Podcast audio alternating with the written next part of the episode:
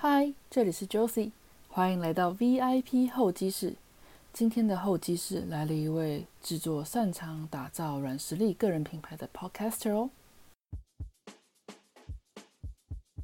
如果你也是收听 Podcast 的爱好者，相信你对那些学校没教的事这个节目一定不陌生。没错，这一集邀请到 Podcast 节目创立人 Janet Lin 来到 VIP 候机室。Janet 相信每一个人都有能力，也有权利主导自己的生活。没有过着自己想要的人生，是因为自己还没有接触到对的资源、知识与伙伴，协助突破人生的难关。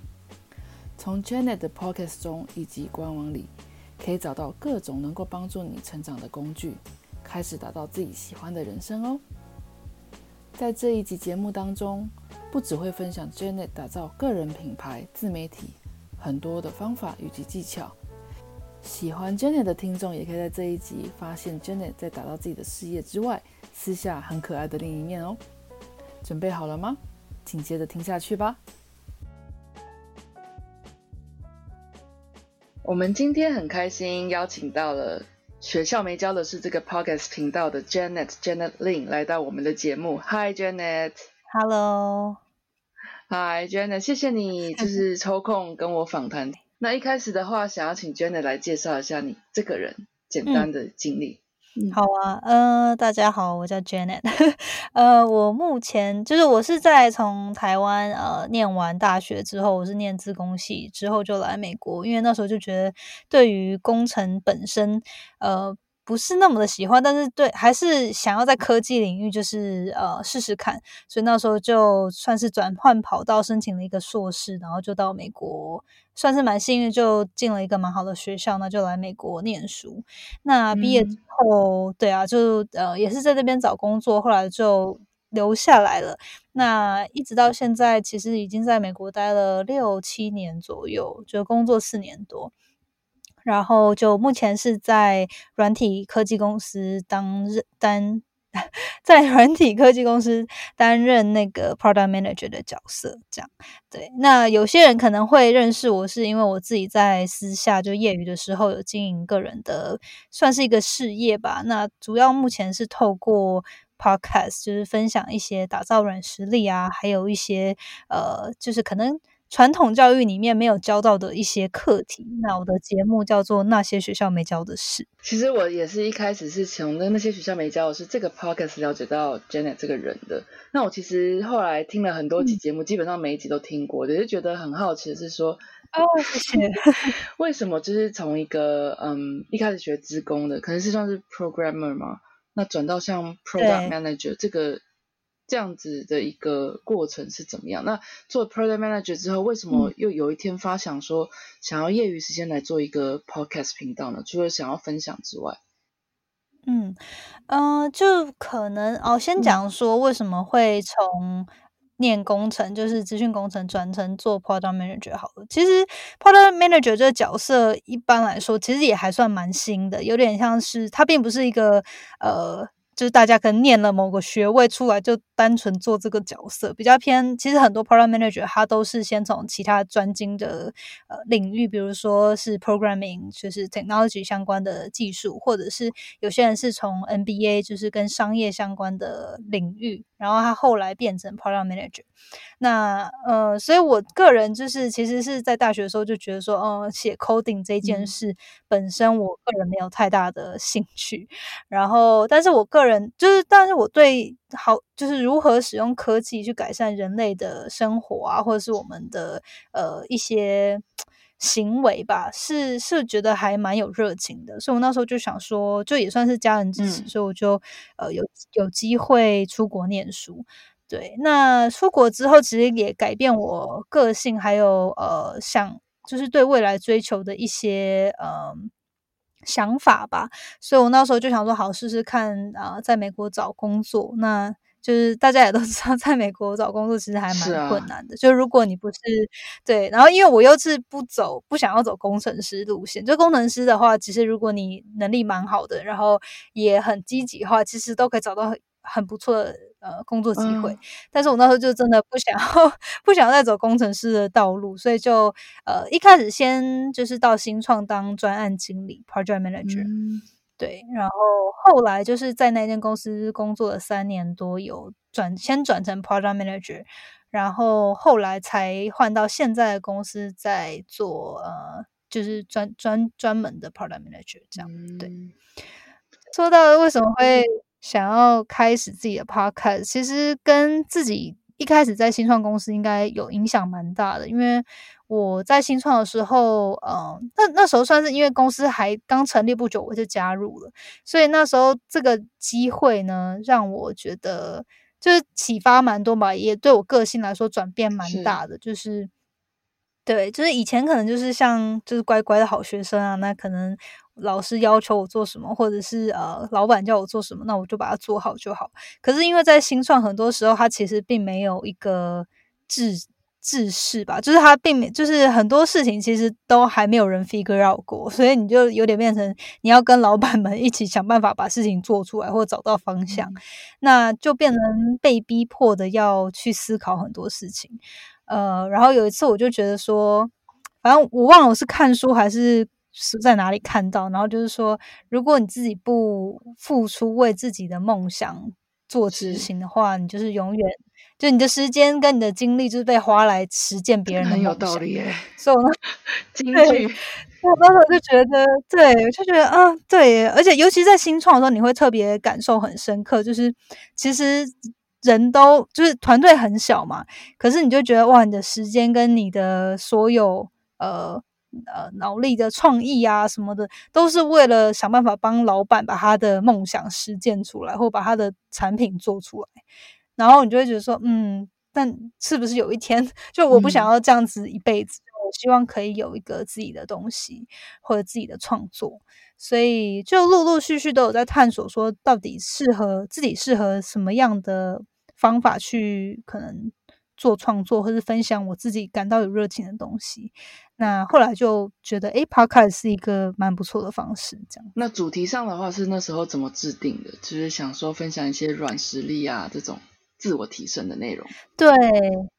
嗯，对，主题的话，其实我也是摸索了一阵子，就是，嗯，就陆陆续续，其实我都有这个想法，想要创造自己的一个，不管是事业或是一个平平台吧，分享。分享一些内容，那也经过了好一段时间去想说到底要分享什么。那很多人可能他留美啊，就会说就是可能分享旅游啊，或者是呃，就是这边就当部落格嘛，部落客或 YouTuber。然后我就觉得，嗯，可是就是现在就是除了竞争太多之外，我觉得我个人的个性好像也不是会一直。很想要去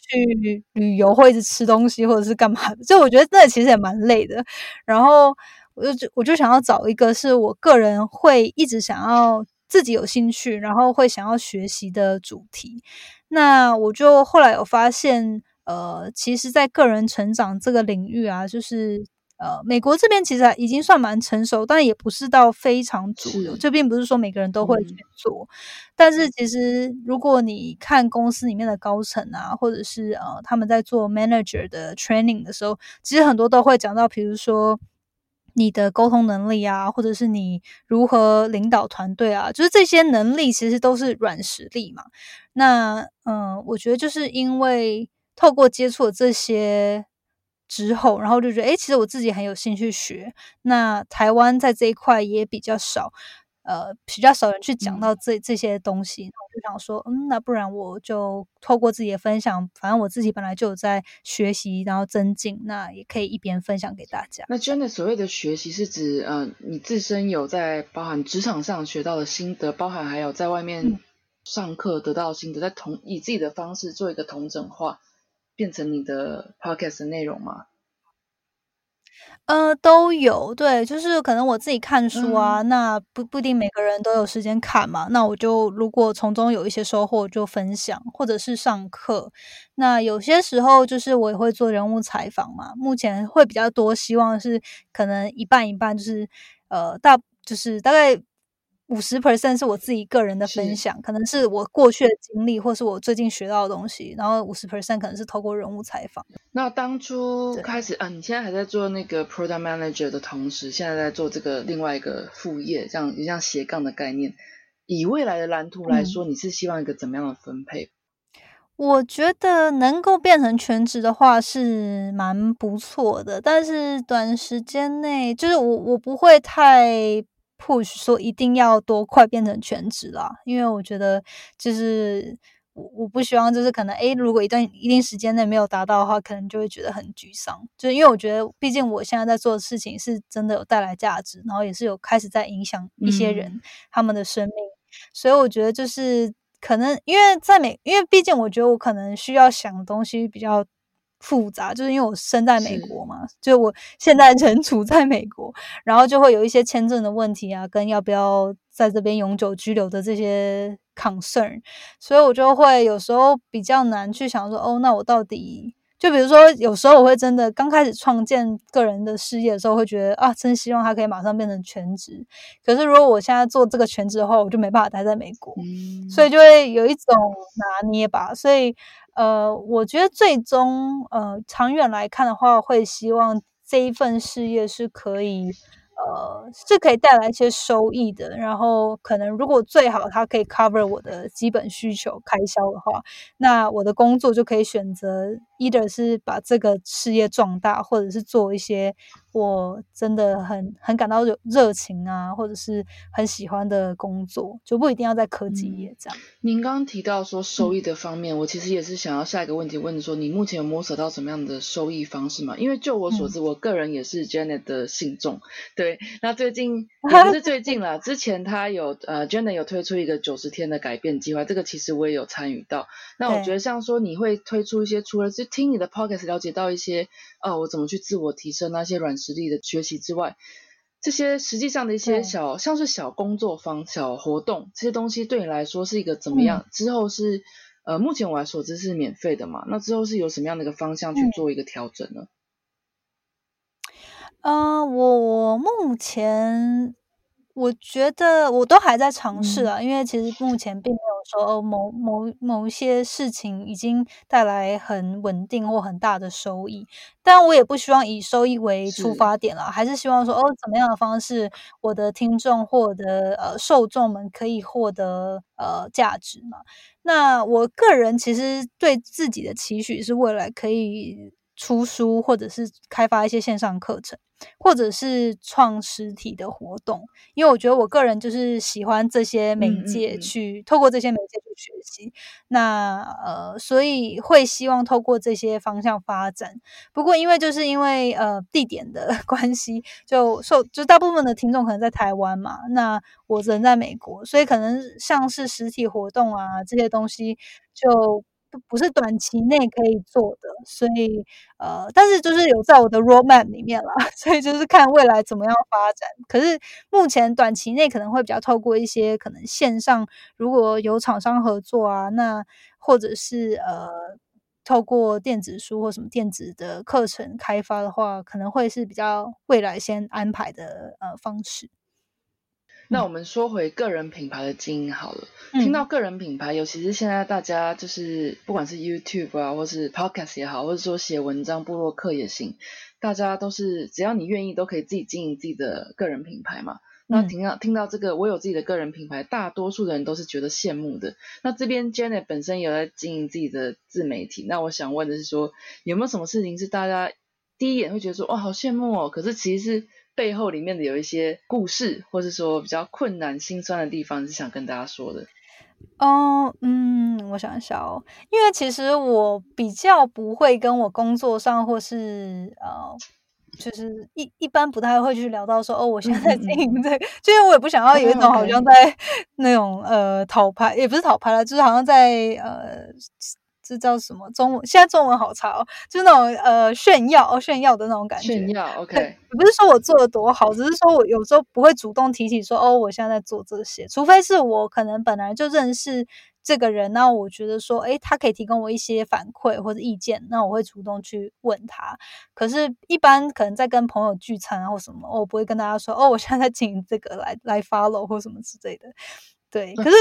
但是我懂你的意思，就是可能有些人他会，呃，因为其实现在毕竟真的还蛮多年轻人会觉得说，诶，有些人在自己开开创自己的事业的时候很羡慕，那到底要怎么开始，或者是，呃，是。对，就是好像很光鲜亮丽，就像我以前还没有开始的时候，也也会很羡慕很多 YouTuber 啊，就觉得说，哇，他们每天都打扮的美美的，然后只要待在家拍片就好了，然后就可以赚到很多业配。但后来就真的觉得，其实他们多么的辛苦啊！就是我觉得很多事真的是你，你只要自己去试过，你就会知道，做才知道。对对，所以我觉得，嗯。嗯，我觉得心酸其实还好啦，因为毕竟我我我是我自己选择要做的嘛，然后做的内容也是我感兴趣，不会不是说哦我强迫去做一个我没兴趣的东西是为了赚钱或什么之类的，所以其实并没有那种什么不满的那种心酸，比较多可能会是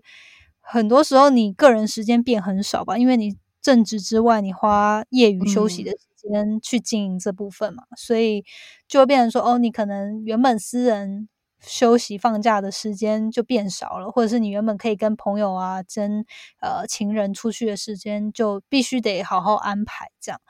嗯，对啊，所以就是就是还好了，没有什么心酸。可是就是说，呃，有些地方可能大家没有想到，或者是没有看到的一面，是其实。虽然说我们好像在线上很活跃啊，然后很多事情都顺利，可是其实背后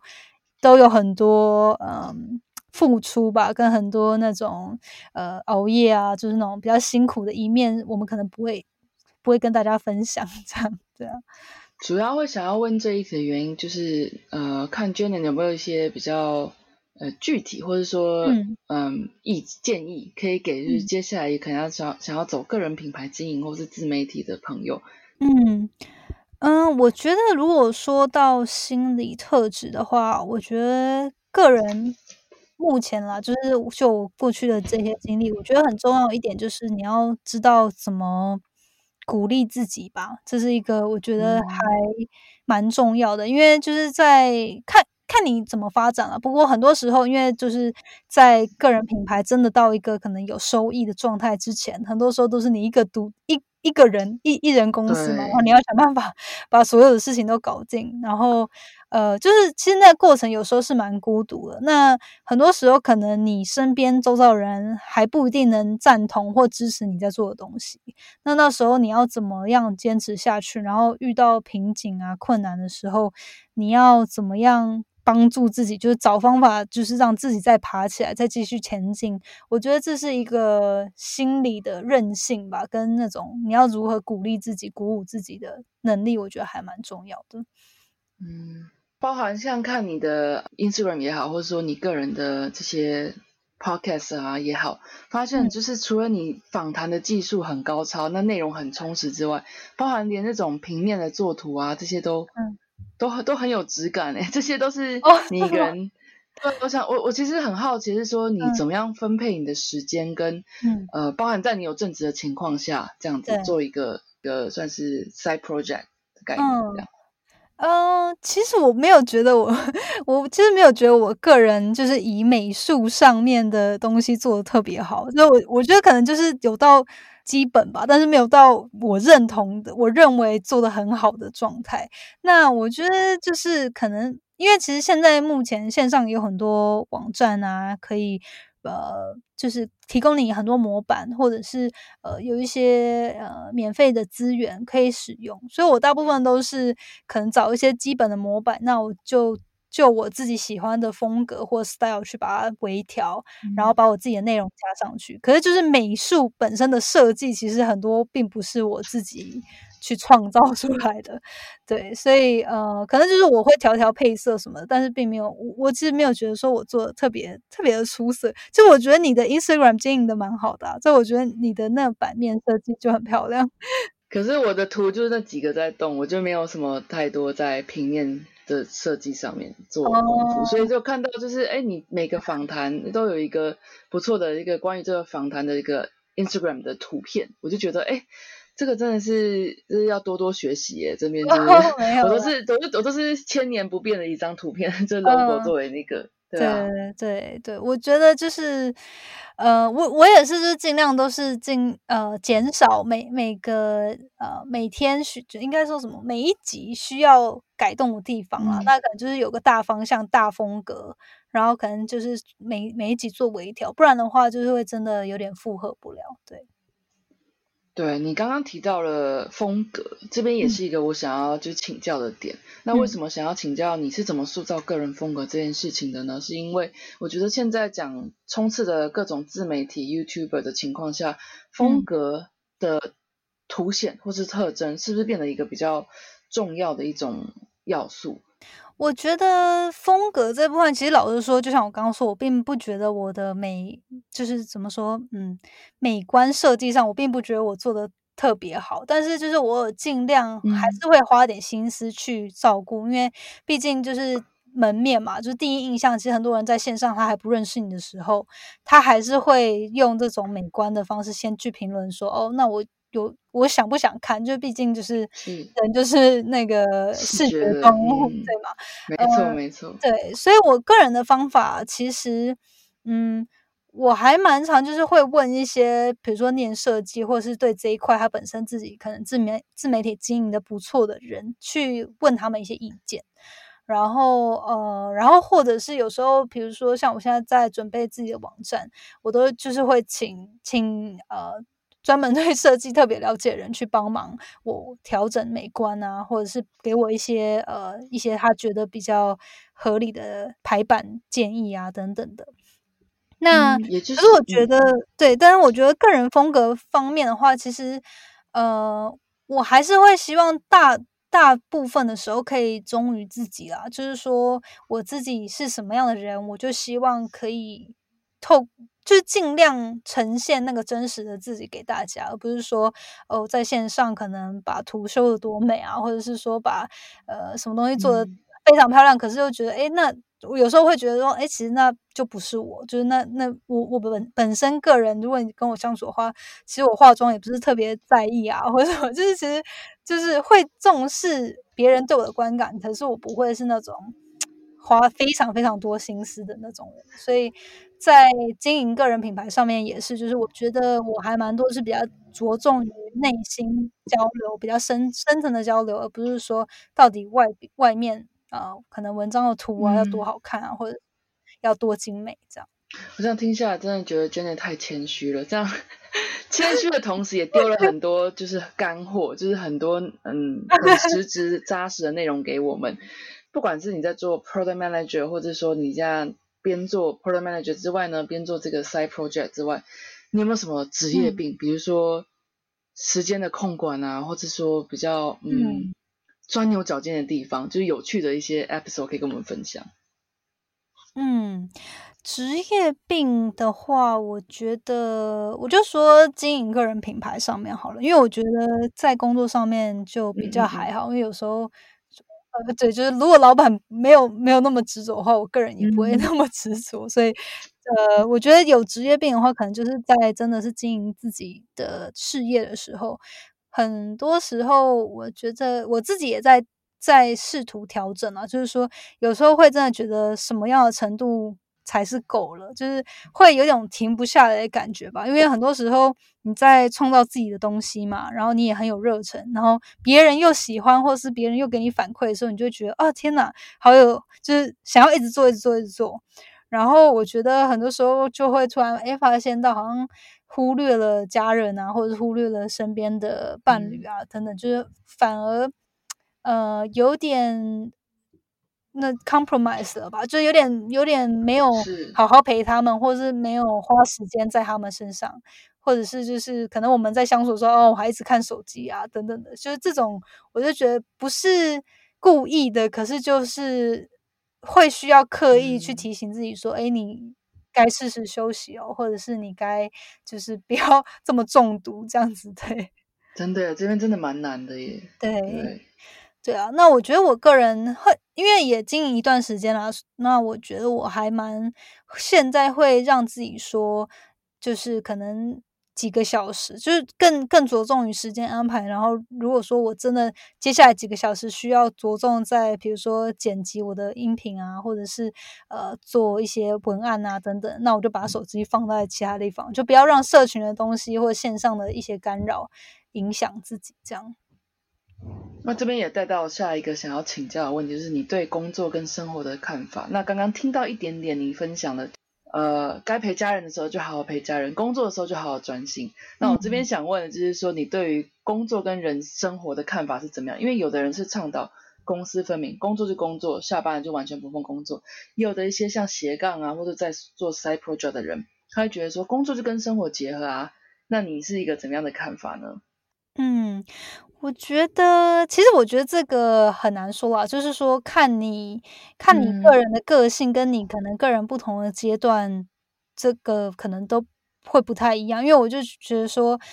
如果我是在做我感到有热情的东西，我其实并不觉得那是工作。可是如果说以正职来说的话，那我就觉得说，哦，那我休息，就是我该休息的时候，我就尽量 不想要再碰了。但我觉得我个人是还算是比较。希望把事情做好，就是不要说哦，就撒手，就是双手一摊，反正我已经休息，就是已经下班了，你不要叫我还要做。所以他是尽量会想要把事情做好。可是我觉得以个人想要追求的工作与生活平衡的话，其实我觉得如果是以个人事业，我还蛮嗯不介意说融合在一起，因为有时候我觉得生活就是。比如说我我可能去旅行，可是我在那边所见所闻也是我未来可能会吸收，然后成为我的养分，分享给大家的。所以，那你这样子的话，那你是分开还是在一起？所以我觉得很多时候就算是融合了吧。对，那那嗯。对啊，但是我觉得最重要的是说，不管不管你倾向分开还是说结合在一起，最重要的是你要知道你个人的优先顺序是什么。那呃，如果你该陪家人的时候，那你就不要又又就是一心二用啊，或者是没有好好的做当下该做的事情。所以，对啊，就我个人比较偏可以融合，但是很多事情都需要还是要好好安排这样。君姐刚刚提到一个重点哦，就是做任何事情的时候，优先顺序的制定很重要，对，要不然很容易陷入一个迷惘的一个，对，就是两蜡烛两头烧的一个情境。没错。那这边也想要请问的是说，刚刚你有提到说这件事情是你有热情的事，你想做的事，没有错。但是即便是热情跟你想做的事情的情况下，难道就没有迷惘的时候吗？或者说低潮的时候吗？嗯，嗯我觉得一定会有啊，就是不管说，就算你在做什么，在热爱的东西，一定会有遇到挫折跟挑战的时候。那不管那个是外界的，还是说哦，你在做的这个事业可能没达到你的预期啊，就一就是，就我觉得都是不可避免的。那我自己的话，嗯。我觉得目前还没有算说遇到多大的挫折跟迷惘，比较多是可能就是疲乏了、累了。有时候就是就是你就冲了一段时间，然后就觉得说啊，到底有没有意义啊？或做这些事到底 就是值得吗？这样。那我个人目前方法就是，嗯，首先就是你要先有自觉嘛，你就觉得说哦，现在可能情绪跟你的身体状态就是。不太好，然后所以你现在做很多事情，你就会一直很负面，那你就先去休息。就我觉得很多时候我会就真的花一整天，或者是甚至一整一个周末，就完全都不要管 品牌上面的东西，或者是你就是让自己对，就是先抽离一下，就远离一下，然后让自己休息。那有时候其实那个光是那休息一阵子，就会让你整个状态又好回来了。那如果说嗯。除此之外的话，我觉得，嗯，我个人还有两个方法吧，就是一个方法就是。像我平常如果有收到读者啊，或者是呃听众给我的好的反馈，我都会把它截图记收在一个地方，然后我觉得就是对，当你自我怀疑或心情很差的时候，你就回去看那些东西，你就会觉得，嗯，就是其实还是有人会就是。有有人因为这些东西受到影响，然后他们很感谢你，或者是他们真的觉得你在做的事情有有价值。对，那那那样的话，其实就给我鼓励还蛮多的。对，因为我我我其实也不完全像，但有一点点像，就是我跟 Jenna 一样，也是在异国工作。就是不是台湾的国家工作，所以其实怎么说呢？Jenna 的音频就是 Podcast 给我一个很大的安慰，就是包含他讲的内容非常的扎实，这是不可否定之外，就是有一种就是同样是异乡人。然后，对，呃，给我一个很大的心理安慰。那从音频中听到 Jen 的声音，啊，一起陪伴的感觉，然后内容又很扎实，得到一些哎正向的一些回馈之外呢，我个人就很喜欢的一集是那个你，呃，好像是去年的吧，你讲那个母亲，母亲是什么那个生日特辑嘛，是线虫妈妈那件那个那个好像是我第一个就是听到的，就是我我我开始听 podcast 的时候。第一个听到你的频道的第一个，然后就觉得印象很深，然后在另外一集你又 对那那集就是开始就爱上了，然后后面就开始去追踪一些软实力的一些比较像是呃营养补剂的那种概念的那种 podcast，对，然后记得有一集印象很深的也是你有提到说什么，我我具体忘记了，如果有错的话纠正我的意思，我我我记得听到是说就是呃你做这件事情，那不管其实有没有。听众支持你都不是很在乎，因为你知道说不管怎么样，你你一定有一个粉丝，那就是你妈妈会听你的 podcast。然后我听到这边，我竟然就哭了。哦，我真的忘记，我忘记是哪一集。然后我今天听到这边就觉得，嗯，就是引发出我很多其实也是共鸣吧，就觉得说你在做不管好，我们先不说这是不是一个自己的事业，或是说自媒体，就你发现一件你想做的事情，你去做的时候。难免路上就会遇到一些自我怀疑，或者说你刚刚说的倦怠，或者说啊挫败啊什么之类的。那其实就是说很想要探讨说，在软实力这边这部分怎么去呃调整自己内心，那重拾自信。那你刚刚也提到了很多具体的方案，对吧？嗯，比如说就让自己 off 一天就 off 掉，然后也也可以，或者说像是。呃，看一些鼓励的话，听众对你的鼓励的话，了解就是明白，抓回你的初衷，其实是你想干嘛这样。对，那其实心有戚戚焉，那觉得你的回答真的是又又救了我一把，这样。不会，谢谢你。你刚刚说的也让我觉得很感动，我会把它收藏起来。好好好，我再我再我再去把它打成文字给你截图好了。不会，谢谢谢谢。对，那接下来想要问的是说你在嗯做 podcast 上面。就讲好，不一定要 podcast，反正你你这边的自媒体的一个事业上面有没有一个比较印象深刻的事情？嗯，我觉得可可能我自己个性的关系啊，就是不会，就是比较不会说哦，特别呃，就很容易忘记，就 是有一些坏的事情，或就我觉得是优点是缺点，就是可能不会让自己太大起大落，就是哎，如果好事发生就开当当下很开心，然后挫折就是哦当下。难过，可是就是很快就让自己忘记。就可是我觉得，如果说印象深刻的事情，最近的话，我觉得，嗯，如果是品牌，就是个人个人事业的话，我觉得可能就是最近，就是这个月有觉得有发现说，哎，个人的 podcast 就是经营了过去这七七八个月，然后就就在台湾的 podcast 上面有上榜，就有到前五名，然后就觉得哇，就是觉得很。很受肯定吧，就有一种受肯定的感觉，里程碑的感觉。对对，那我觉得就是，但但是就像我说，我也不希望说太让自己执着于那些 number，然后可能会之后就会觉得说，哦，那可如果我发是发了某一集，然后名排斥掉了，那我就心情反而被影响，心里会受影响。对，所以我觉得就是，诶，当下就觉得好很开心，然后呃，真的。有认为就是说，哎，其实听众是喜欢这样的内容，然后有觉得有价值，然后对他们是有正面影响的。其实我就真的觉得，呃，很足够了吧，就有被肯定，对啊。但是，对，就是还是要继续想办法突破跟成长，这样，对啊。嗯。那提到 podcast 的话，嗯，虽然说你人在美国，但是也是中文的 podcast 嘛，那当然也会影响到台湾这边的听众。那我想问说，你怎么看待 podcast 这个业界？今后你觉得这会像是下一个像 YouTube 这样的感觉吗？嗯嗯，其实我觉得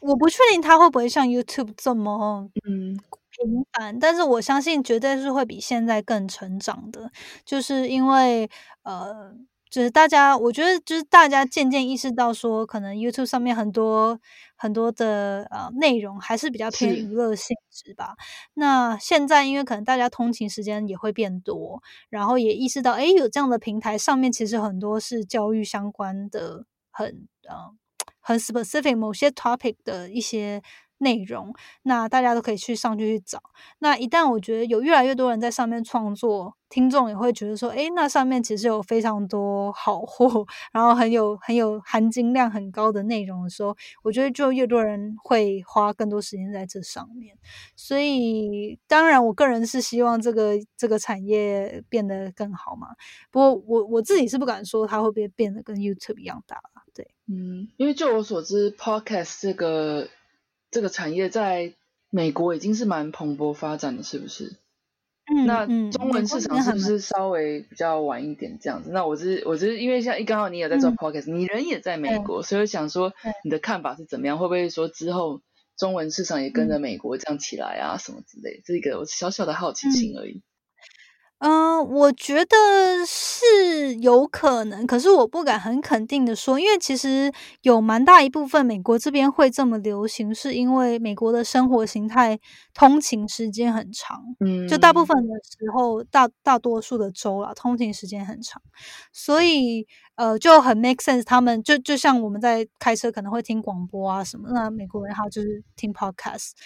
那我觉得，所以我相信，如果台湾有这样子的生活形态也逐渐起来的话，那想想当然应该会蛮自然，就是这一块会变得很流行。但是我嗯，我比较不太能肯定，就是不确定会不会。像美国这么的，嗯，融入到生活吧，因为我觉得毕竟对，就是毕竟台湾的通勤可能还是呃半小时以内啊，十五二十分钟嘛。那有些人甚至更短，可是美国这边有时候可能通勤是半小时、一小时以上，然后是来回，所以就变成说他那在车上的是时间真的很多。那在车上，对对，对你开车你不可能看 YouTube 嘛。可是如果在台湾你是搭搭。大众就是那种捷运啊什么的，没有关系。要看 YouTube 什么还是可以，对。所以我觉得，就就我对了，我比较不敢大胆预测，但是我相信它绝对会是比现在更更加流行。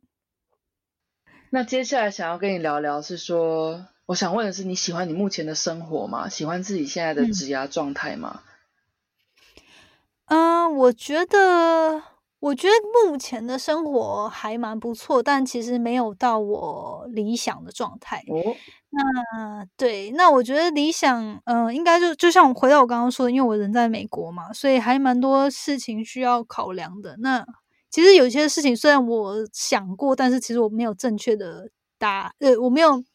一个明确的答案，就还没有，还没有，所以。呃，我觉得我个人对于自己可能未来五年、十年有个想象吧，但是现在的状态还没有，就是还还离那样那些样子有有一段距离，这样。那所以，其实我之前是想问，就是喜欢现在的生活吗？那在生活或者事业上有没有一个短期、长期的努力或想挑战的目标？这样。我觉得以工作就是以，比如说我在科技业上的发展的话，我觉得就是会希望自己能够更独当一面吧，就变成一个更有历练，然后可以讲话更有自信的一种感觉。因为现在还蛮多时候，其实我觉得我在公司整个企业里面，年龄可能还算是虽然已经不年轻了，但是比起其他人又又。不够资深，然后可能很多时候还是会觉得说，哎，有些东西自己好像还不是很了解，或者并不是这个领域的，就真的摸透它的感觉吧。所以就是希望说，哎，可能未来三年五年内可以变得更独当一面。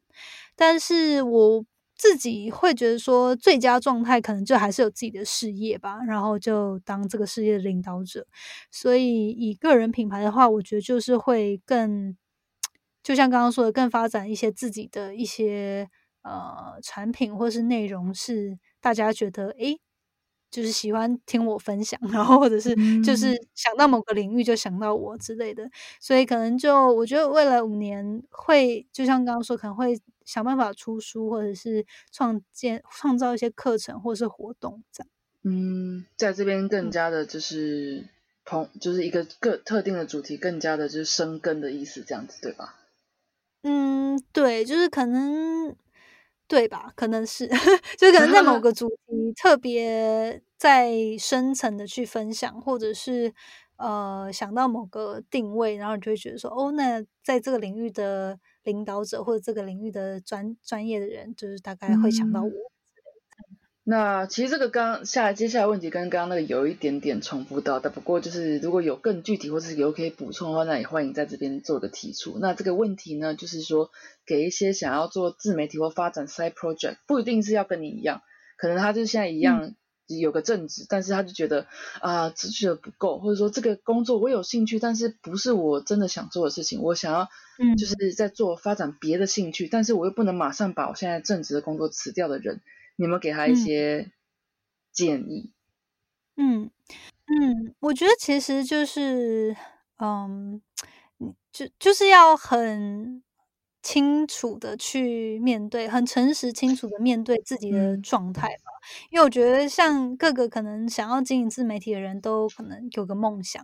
那我我当然也希望我可以，就是今天就不要工作了，然后就全职的做自己的自媒体。但是就是事实考量，就是你可能就是会有生活上的需求啊，你是不是真的可以呃让自己自给自足了？然后呃。在就是就可以不顾后没有后顾之忧的去经营这件事情嘛，所以我觉得就还是鼓励大家尝试。但是我觉得其实最好的方法就是你当你还有正职的时候，你开始去做一些尝试，去摸索到底什么样的平台、什么样的媒介适合你，然后到底什么样的主题是你有兴趣的。然后我觉得最重要的是。你要搞清楚，就是你为什么想要开始吧。就是很多人可能就是希望可以有另外一份收入，可是我觉得另外一份收入要有另外一份收入，其实现在有非常多方式方法。对对，那你。有必要就是去经营个人的一个品牌嘛？因为其实它也并不是这么容易、那么直觉的 一件事，你需要投入很多心心血跟时间，然后你也要培养你的社群。就是人家为什么想要来找你，或者人家为什么呃会就是对啊，想要跟你买东西，或者想要从你这边得到什么？所以我觉得很多时候你要去思考说，就是首先就是你自己的想要成立的。理由是什么？那很清楚了之后，再去想说，那你到底可以提供什么价值？因为我觉得很多人如果只是想要有另一份收入的话，我觉得就是要再多思考一下吧。因为这这条路也并不是说多容易。然后再加上，我觉得，嗯，现在虽然说网络可以让大家就是呃，怎么说，创建一个平台，让自己可以好像。你自成一个艺人的感觉，就让大家诶，如果他喜欢你啊，他就可以来呃观赏你的日常生活，或者他可以来看你到底在分享什么。但我觉得相对的，你有一个社会责任吧。所以我觉得很多人现在就是名人，就是也不是说自媒体经营者才这样，而很多艺人也是这样嘛。就有些时候他们就会变成说，没有想太多，没有顾虑太多，就做一些不好的示范或是不好的言论。那我觉得。就是对啊，就我我个人觉得啦，就是你要做一个，如果你想要在社群上红的话，那你就负起社会责任，就做好一个好模范，就不要说好像你红了，然后你就可以随心所欲这样子。那接下来进阶到就是 Janet 这个人的，就是最后一个 section，就是关于你这个人。那我想问说。如果你了解 Jenny 的话，你就知道他其实非常忙，有个正职之外，还要做 Podcast，还要现在最近在做自己的网站嘛，那还要经营 IG 啊什么之类。那那我会很好奇，说这样一个就是在我眼里会比较偏斜杠，就是各各种方面就是都有在涉略的这样的一个人。呃，你的一天是怎么进行安排的？可以跟大家就是就是大概介绍一下吗？我觉得这个很有趣的原因，是因为我访谈过很多类似斜杠啊，或者说有做很多 side project 的人，他们对于时间上当然是比较弹性，但是他们怎么安排时间，可以看出一点端倪，说他们是怎么控管自己的时间的。对，哦，对，这样会不会讲出来，然后大家对我的形象破灭？可是不管怎么样，没有了，开玩笑，很 loose 的那种时间安排，可是你就做得出来啊，这也是一个我觉得哎还不不错的参考的价值，这样。嗯嗯，对，我觉得其实因为我自己还算是蛮了解自己的个性，就是我还蛮害怕，就是一下子给自己太多东西，然后当我就是 overwhelm 就喘不过气，或者觉得啊太多东西太烦的时候，我就会想要全部都放弃。所以就是透过过去这样的经验摸索出来，我觉得我就已经很很能诚实的跟自己说，就是去评估说，哦，那到底要完成这些事情需要多少时间？那呃，给自己一个合理的进度跟目标吧。所以我觉得我的时间安排大部分就是建立在这样的基础上，就是不要一下子给自己太多东西，然后就是你就就像刚刚说的，排好优先顺序，到底什么东西是最重要、最紧急的，然后呃，什么东西是可以造成最大影响的，那你就自己去排你的 prioritize 嘛，就是说你可能这个月到底想要先。做什么是先把 podcast 啊内容都稳定产出吗？还是说，哎，那 IG 上面要多有一些啊直播什么的，就是你自己去排。但我觉得，如果说真的要低调说每天怎么过，其实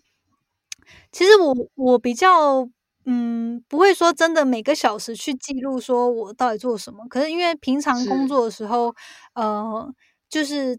就是大概白天的时候都是在做工作室，而且其实我因为我的公司呃其实总部在台湾，所以有蛮多时候我是在美国分部嘛，可是有很多时候要跟台湾的团队沟通，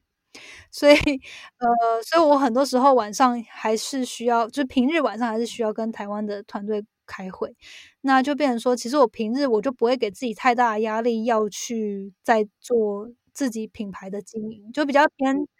对，就比较偏可能，哎，我就 story 跟大家互动，或者是嗯发文之类的，可是就不会说哦，我平日还要做 podcast 的节目啊，或者什么之类，就比较偏可能会着重在我个人的成长跟呃，比如说个人的习惯的培养，比如说学习啊，然后运动啊那些，就把自己顾好的一些 事情这样。对，那假日的话就比较偏说，除了自己花一点时间休息之外，大部分就是花很多时间在内容的产出啊，跟呃可能有一些合作，那就透过假日去去跟人家做邀约啊等等的。剪辑也主要在假日，对不对？对，主要是假日。我有试着想要日也，但是 但是真的没时间。然后看到 Janet 的那个 story，就是剪辑中，剪辑中，就觉得哇，又可以新的可以听了。假日才在剪。所以就是 summarize 一下的话，主要是 Janet 不会对自己就是嗯时间上来讲非常的苛刻哦，这个小时要做什么，那个小时要做什么。嗯。那在于有正职的情况下，那平日的话，当然就以正职为优先。对。那正值平常有空的时间的话，做一些比较小的一些互动啊，或是一些小的发文这样子。嗯，那主要 podcast 的自己的事业还是就是归到周末休息日去做这样子。对，我这样子其实也是个不错的分法。嗯，对。那我其实我觉得也不是说一定。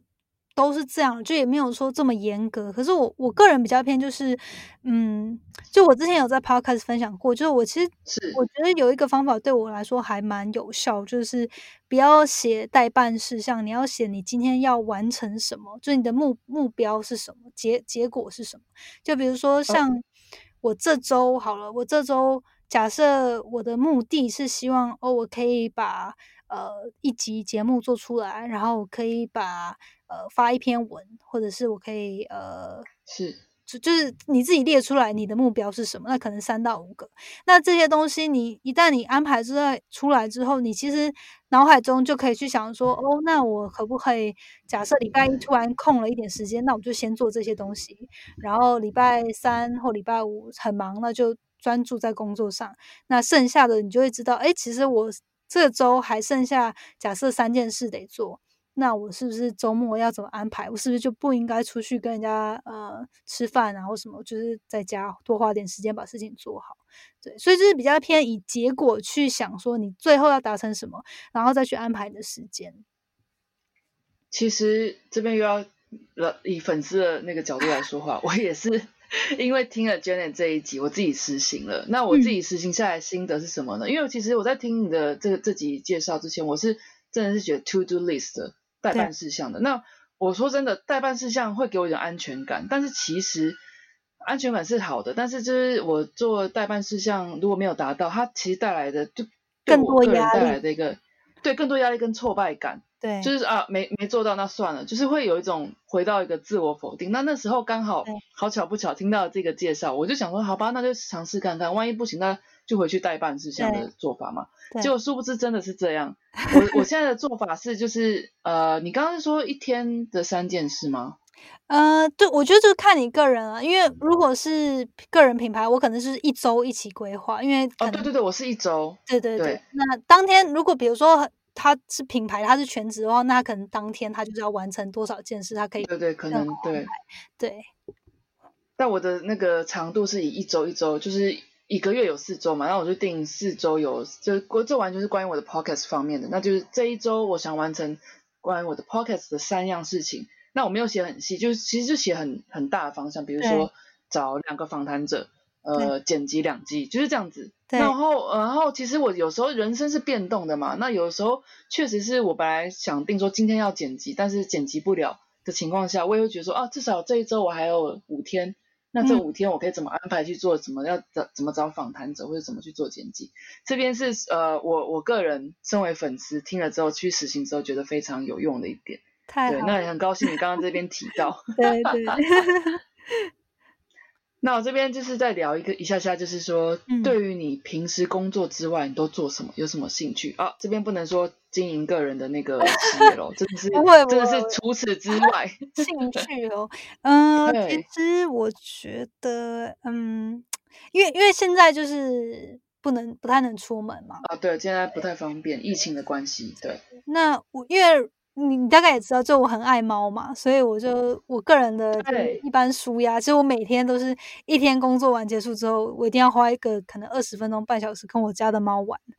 舒压的一个呃方法，就是觉得哎，看它怎么可以这么闲，然后这么懒，就觉得天呐，它生活过得好好美好，就是舒压，就是让让我觉得嗯嗯，好了也不错，就是看它这么开心，自己也觉得好像心情好一点这样，不过。我觉得如果平常的话啦，我觉得可以的话，旅行也是一个我很喜欢的方法，就是去看，就跳脱一下平常的生活环境，然后去看一下可能别人不一样的生活形态，然后呃看一下不同国界，他们都会有不同的文化跟生活模式，然后就会去激发自己想说，哎，其实人生并不是。只有一种可能，或者只有你生活周遭那些人的那种那些可能性，而是比如说，像我那时候有一次去呃去巴黎去法国，那两年前，对，然后那时候就觉得，嗯，天哪，就是去到那边，你就会觉得，天哪，怎么平日然后咖啡厅还是塞满的人，然后你就会觉得说，其实就是也不是说工生活就是工作一定要塞得满满的嘛，就是我觉得就有很多不同的可能性这样。对，所以嗯，对啊，就是可能做讲讲出来，其实就还蛮平常的吧。那平现在不能出门，我觉得很多时候我就是可能在家吃好吃的啊，然后看一些好看的剧，就觉得还蛮能舒压、蛮满足的。然后跟猫玩啊，对对。但就我所知，就是除了疫情的问题之外，真的也是一个很爱好运动的人。对，我觉得，嗯，我觉得是比较偏。像是我给自己的目标啊，就是说，因为为了是就是要健康着想，然后要让自己有好的体力。但其实我并不是一个热热爱运动的人，只是因为我觉得那这个必须做的事情。所以，所以也看得出你很对自我控管很严，自律这部分真的还蛮还蛮不错的。哦，对了，但是。但是我觉得这都是阶段性，就有时候我我现在还没有到，我觉得这也是我个人还在学习的，就我还没有办法把这个完全内化。就有时候我还是比较偏哦，可能这三个月我会很认真的运动，然后可是之后放放纵个一两个月，然后又变成说哦，那接下来三个月要再认真一点。我觉得最最佳的方法就是你可以很习惯了嘛，就是你不运动会不舒服那种状态，是我现在目前希望可以达到的。哦。那接下来的倒数第二题问的就是人生中还没有没有达成的愿望，你会说什么呢？是培养运动习惯吗？还是哦，这没有，这太这太小。我觉得如果说还没有达成的愿望，我觉得应该就是呃，我还没有真的达到我个人觉得可以随心所欲的自由吧。就是比如说财务自由啊，工作自由这这方面都还没有还没有达到。那我觉得人生就是。嗯，如就是如果说你你可以不用看人家眼色，然后你可以真的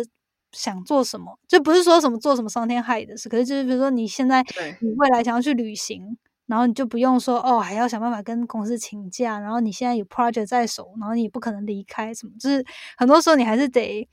为现实做很多妥协的时候，我觉得就还没有真的很自由吧，所以我觉得。就是未来希望可以，不管是透过个人事业，还是什么样其他方法，可以能达到那样子的，至少心态上的自由。不是说我不想工作，是说我希望我可以无拘无束的。就像我之前有一段时间非常的低潮，因为就是因为签证的关系，所以我其实没办法离开美国。然后就嗯，可能有时候可能家人有一些事情啊，就觉得说啊，真希望就可能就算有空档，你也没办法出出境，然后就觉得天呐，人生怎么有必要过成这样吗？就很没有 很没有，就是你要去哪里都不行，然后你有钱，你懂哎，那种忧郁，对啊，对，就是所以我觉得对啊，就我觉得目前还没有到那种可以那么随心所欲的状态，那希望未来可以这样。那具体来说，要达到那种比较自由的方式，可能是要从工作形态去改变，是吗？可能比较像是，就是数位游民啊，或是远距工作可以达成这样，这也算是你一个比较具体的想要达成的愿望吗？嗯，我觉得我目前的方向是这样啦，但是其实我也知道有一些人在大公司啊，他可能因为他职位的关系，他其实。也可以常常出国，或者是他呃，就是其实也还蛮蛮有自由度的。但是其实我个人会觉得还是比较难的。那有时候如果你需要有那样的自由度，常常你也需要被迫去。你不想旅行的时候还得旅行，所以是是，对，所以我觉得最最可能我自己会觉得比较喜欢的方式，就是透过干脆自己创造什么，然后给自己那个主导权。不过也也我也不限制于那个啊，就如果说未来有其他工作有这样的机会，说不定我会试试看。那么最后每个访谈者我几乎都会问到，就是你觉得人生快乐的秘诀是什么？对，嗯，我觉得就是其实这一题我还想了蛮久，然后后来我就觉得，我后来我觉得有这个答案还不错，就是我觉得，呃，你要活出你的潜能吧，然后你觉得你每天都尽力做到你可以做的最好的状态，然后你用心的在过生活，你有爱你。就是有用用心爱你所爱的人事物，然后并且有为这个世界带来你想要带来的影响力。就我觉得，如果做到这样，就算是死而无憾了吧。就是真的，这个真的是讲的很完整。对，嗯。所以就是他刚刚提到的，Jenna 提到的，就是发现自己的潜能。如果你还没有发现你自己的潜能，很推荐，很推荐你去看、去听、去听 Jenna 的 Podcast，那些学校没有教的事情。所以这边最后再跟大家说一下，如果他们想要听你的 podcast，或是多了解你，有什么管道可以去听、去 follow 你，可以跟大家介绍一下吗？对，如果想要听 podcast 的话，就去应该在各大平台，比如说 Apple Podcast 啊、Spotify 啊、呃 SoundCloud 这些都可以上去搜寻那些学校没教的事，就会找到。嗯。那如果有兴趣追踪我，可能平常在干嘛，或者是 就在 social media 想要认识我的话，你就可以去。我最常是在 Instagram 上面啦，你就去搜寻是呃 Janet Lin，或者是你就打那些学校没教的事，应该也会找到我。好，那详细资讯的话，我会在最后做同整放在这一期的节目下面。今天呢，非常谢谢 Janet 花时间跟我们讨论他这个人。还有他现在在做的事情，跟未来想做的事情，跟一些心路历程做遇到的一些挫折跟心酸，希望给你有一些启发。那更详细的内容，当然不只是在这个一个小时的访谈里面。那非非常非常的推荐你去听啊 Jenny 的 Podcast。对，那今天再再次谢谢你，非常谢谢。那我们期待下次再见，谢谢，谢谢。